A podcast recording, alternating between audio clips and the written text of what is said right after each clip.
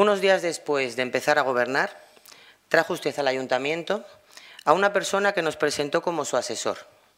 Supuestamente, este señor venía porque tenía detrás de él a empresas muy importantes que querían invertir mucho dinero en nuestra ciudad. Hasta ahí bien, todos contentos.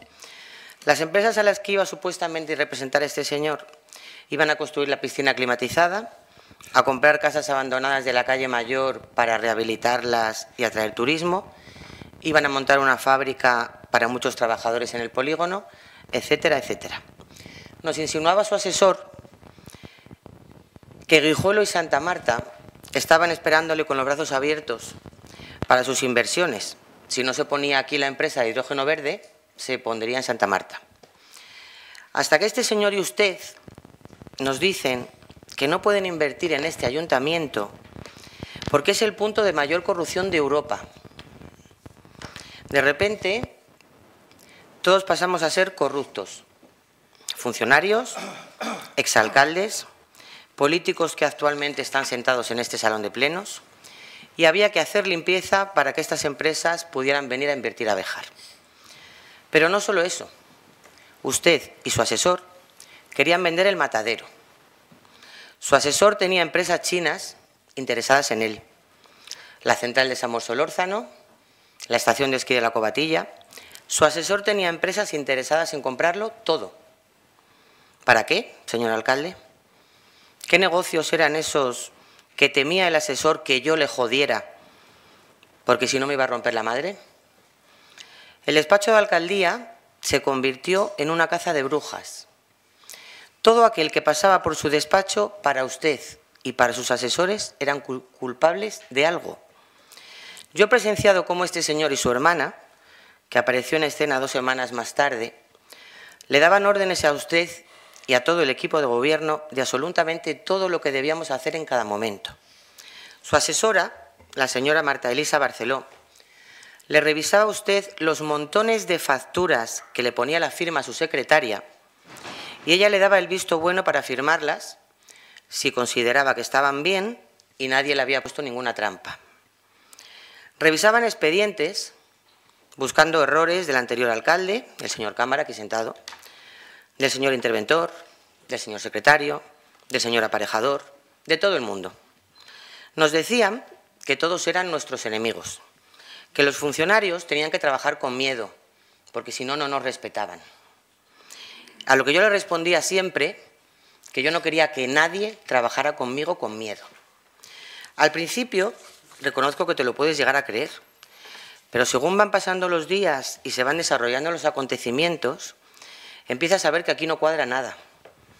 ¿Quiénes son estos señores? ¿A qué han venido? ¿Qué fin tiene todo esto? Usted me ha llegado a prohibir a mí, prohibir a mí, hablar con los concejales socialistas, principalmente con el señor Antonio Cámara, porque eran nuestros enemigos. No tiene ni idea de política, señor alcalde.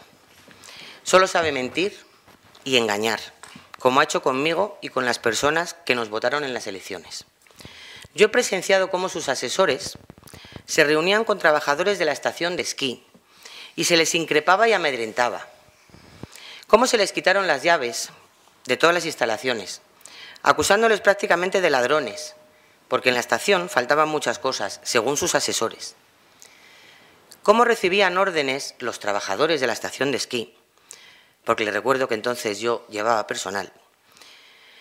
¿Cómo recibían órdenes, órdenes de la señora asesora Marta Elisa Barceló Barrachina, que mandaba más que cualquier concejal y tomaba todo tipo de decisiones junto a su hermano?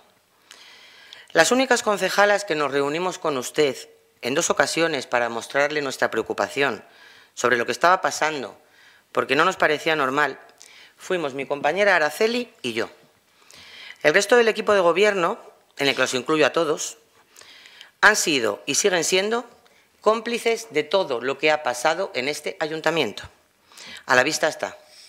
Siguen sentados con usted y apoyando y defendiendo lo indefendible. Recuerdo que en repetidas ocasiones le pregunté por qué no le hacía un contrato a su asesor y la respuesta siempre fue que no se podía, que era imposible. Ahora ya sé por qué. después de ver el vídeo que ha circulado por todo Béjar por WhatsApp, donde su asesor, apodado El Mago, estaba siendo investigado en una trama de narcotráfico en Chile, he comprendido muchas cosas que ya imaginaba. Usted, señor alcalde, cuando le he preguntado por sus asesores, ha dicho que eran de su total y absoluta confianza. Y al preguntarle que quién se los había mandado, ha dicho que el Partido Popular. De hecho, lo dijo también en una comisión y quedó constancia, aunque luego ustedes dijo. Y más concretamente, el señor Alfonso Fernández Mañueco y su asesor decía a la vez que a él le había mandado Isabel Díaz Ayuso. ¿No le da a usted vergüenza hacer una afirmación tan grave acusando al presidente de la Junta de Castilla y León? Porque estoy convencida, señor alcalde, que ni el señor Mañueco ni el Partido Popular de Salamanca conocen a los asesores ni los han mandado aquí. En otra ocasión, que le preguntamos qué llevaban los asesores en esas mochilas negras que los acompañaban a todas partes, que se lo pueden preguntar a cualquier trabajador del ayuntamiento y los habrán visto con mochilas. Su, respuesta fue que llevaban pistolas porque usted estaba amenazado y se quedó tan fresco. Hemos vivido cuatro meses escuchando al señor asesor decir que al ayuntamiento iban a venir muchos coches de policía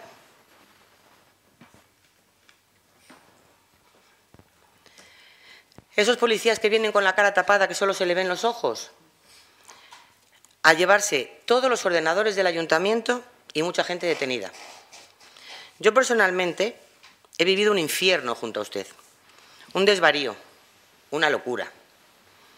El día 4 de octubre, cuando me entero de que su asesora está dando órdenes a los trabajadores de la cobatilla una vez más, Araceli y yo entramos en el despacho, en su despacho, a echar a los asesores del ayuntamiento entonces usted me señaló con el dedo y me amenazó diciendo, tú te vas a enterar, te lo voy a quitar todo y te voy a echar. Lo ha cumplido. Empezó quitándome las redes sociales del Partido Popular, que llevaba desde hacía cinco años. Tanto usted como todo el equipo de gobierno, todos los que están sentados aquí, todos, me han ninguneado en todas mis concejalías. Y en la última reunión que tuvimos, me dijo que si no volvía al redil, ¿al redil? ¿Usted qué se piensa? ¿Que yo soy una oveja? Que yo le debía a usted fidelidad. No me haga reír. Me iba a quitar de teniente de alcalde y la mayoría de mis concejalías. Eso es una amenaza. Y yo le contesté que se fuera a reírse de su tía. Tanto que se ha hartado de decirle a todo el mundo que yo quería ser alcaldesa, que poco me conoce, señor alcalde. Mire dónde estoy sentada ahora y muy orgullosa, porque es igual de digno trabajar ahí ¿Dónde está sentado usted, que aquí, donde estoy sentada yo. Siga usted inventándose mentiras sobre mi vida privada, porque sabe una cosa, con las mentiras se puede llegar muy lejos, lo que no se puede es volver. Creo que he argumentado suficientemente los motivos que tengo para no seguir trabajando con usted. Tengo muchos más. Estoy muy bien, señor alcalde, liberada, con la conciencia tranquila, porque yo no he hecho nada malo, feliz de no tener que estar sentada a su lado, y le quiero dar las gracias a los trabajadores de este ayuntamiento por su apoyo y a mis compañeros de corporación, a Javier, a José Ángel, a Rosa, a Luis, a Rosa, a José Luis y a Antonio, por su apoyo. El apoyo que no he recibido de mis propios compañeros, solamente de Araceli, que es más que una compañera. Toda esta situación no trata de colores políticos, ni rojo ni azul, señor alcalde y señores concejales del equipo de gobierno. Trata de la inutilidad de una persona para ser alcalde, que no ha venido a trabajar y a la vista está, y de una concejala de Vox, que haría cualquier cosa por estar sentada donde está ahora. Y en la política como en la vida, señora Pozo y señor Martín, no todo vale. ¿Qué pensaban ustedes hacer con Bejar? Para finalizar, le pido que nos explique a todos aquí en el Pleno si realmente sigue diciendo que el señor Fernández Mañueco fue el que mandó a estos asesores a Béjar y si realmente llevaban pistolas en sus mochilas. Hasta ahí mi alegato de por qué me he marchado del Grupo Municipal Popular.